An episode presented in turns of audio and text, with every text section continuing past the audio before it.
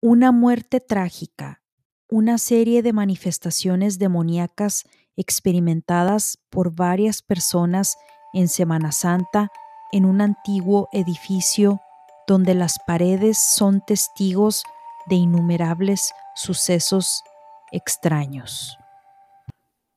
Hola querida comunidad, bienvenidos a este su podcast Crónicas de lo Inexplicable. La historia que les traigo el día de hoy le ocurrió a una de mis tías. La narración será en primera persona. En el año 2002 trabajaba en unas oficinas de gobierno en una ciudad al sureste de Texas. El turno que yo tenía era en la tarde, de 6 a 10 de la noche, ya que tenía que esperar a que todo el personal administrativo saliera del trabajo para que yo pudiera entrar y realizar mis labores. En ese edificio éramos varios del personal de limpieza, pero en ese turno solo laborábamos una compañera y yo.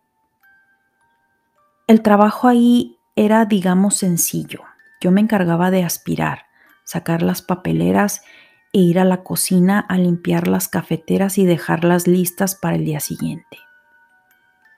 La logística diaria antes de irnos era recorrer las oficinas, la cocina y los baños para asegurarnos que todo haya quedado limpio. El guardia de seguridad de igual manera verificaba que nosotras hayamos terminado el trabajo para él asegurarse de que todas las puertas estuvieran bien cerradas, que no quedara nadie en el edificio y asegurarse que las alarmas se hayan quedado activadas. Durante el tiempo que laboré en ese lugar nunca había experimentado nada extraño hasta aquel día. Debo decir que como era un edificio muy grande, con pasillos muy largos y muy oscuros, pues las luces eran de sensores. No me daba miedo, ya que por lo general no soy miedosa ni me sugestiono fácil.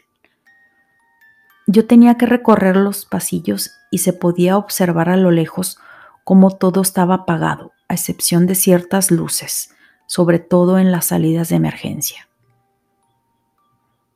Aquel día del extraño suceso, llego yo como siempre a las seis de la tarde. Empiezo a hacer mis labores. Todo transcurría con normalidad.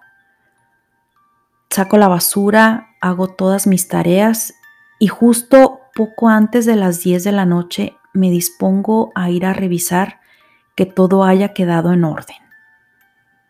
Cuando me dirijo al área de los baños, había que atravesar la cocina y luego una de las principales salas de juntas muy grande.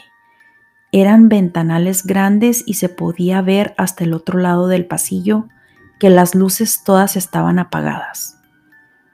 Cuando voy caminando y me dirijo al baño de mujeres, abro la puerta y me percato que todo está en orden. Registro la hora de revisión y salgo de ese baño. Camino unos cuantos metros y cuando estoy a punto de revisar en el baño de los hombres, justo al abrir la puerta, veo claramente que hay alguien ahí parado. Logro verle los pies, de las rodillas para abajo. Era un hombre que estaba parado frente al mingitorio. Mi reacción fue, ay, perdón, discúlpeme. Salgo y cierro la puerta del baño y me quedo afuera en el pasillo esperando a que la persona salga. En eso viene mi compañera y me dice que ya es hora de irnos. Yo le contesté que estaba esperando a que la persona saliera del baño y me dice, no hay nadie, el edificio ya está vacío. Y le contesto, pues se supone que a esta hora no debe haber nadie, pero seguramente alguien se quedó a trabajar tarde. Nos quedamos afuera platicando unos cuantos minutos y en eso el guardia nos dice por el altavoz que ya es hora de cerrar el edificio. Tocamos a la puerta del baño y no obtuvimos respuesta. De nuevo insistimos, Señor, disculpe, ya vamos a cerrar. Todo era silencio. En eso viene el guardia caminando por el pasillo y nos dice, ya vamos a cerrar, ¿qué están haciendo aquí? le dijimos que estábamos esperando a que el señor saliera del baño. El guardia entra al baño y después de un par de minutos sale y dice, pero si aquí no hay nadie. Yo le digo, qué raro, yo acabo de ver a una persona ahí. No me he movido de aquí.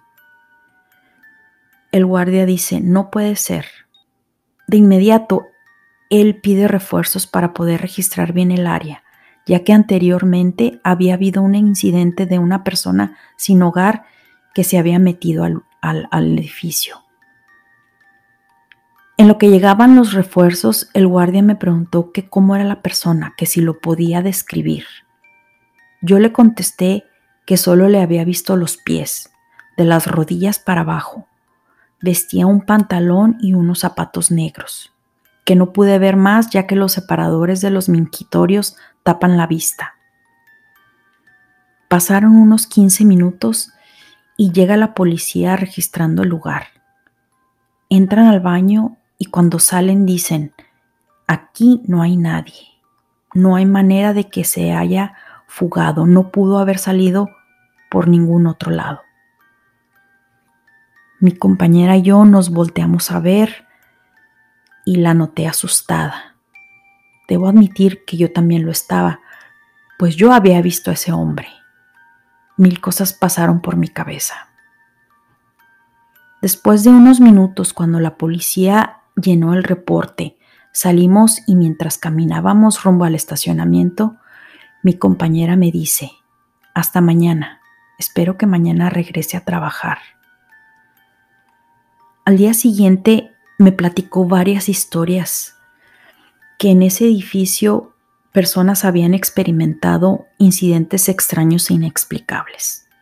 Entre ellos, hubo uno en particular muy espeluznante que llamó mi atención. Resulta que un día una persona estaba trabajando en su oficina. Era un día normal, como cualquier otro, a excepción que era fin de mes y tenía que terminar un reporte, por lo que tuvo que quedarse hasta tarde. Estando ella sola en el edificio, eran alrededor de las nueve de la noche.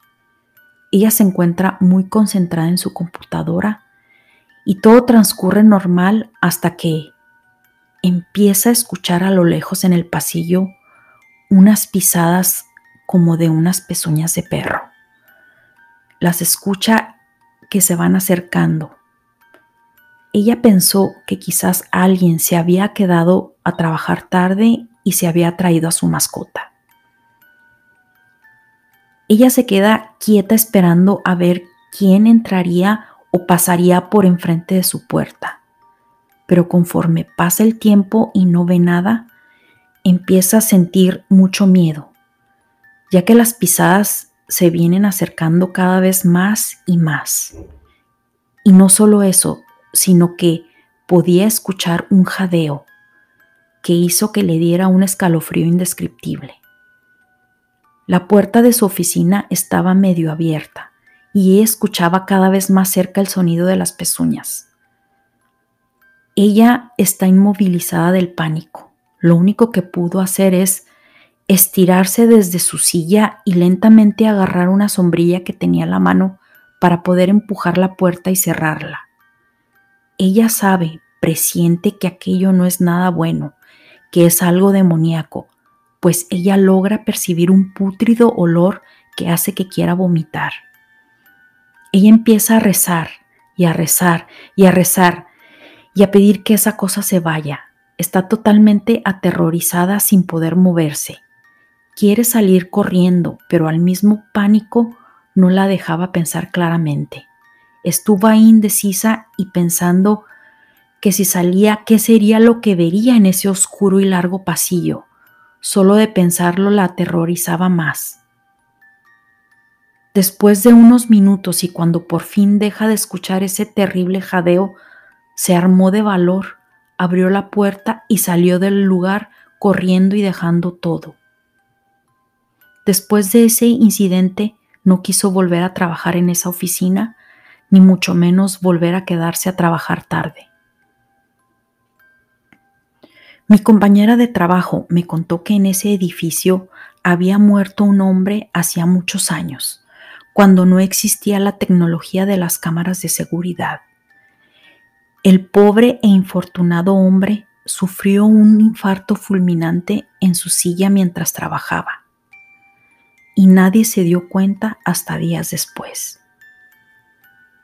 Se dice que el espíritu de este hombre se hace presente de vez en cuando recorriendo los pasillos y oficinas de este edificio. Sobre todo esto pasa al inicio de la Semana Santa, ya que cuando él murió era un miércoles de ceniza. Espero que la historia les haya parecido interesante.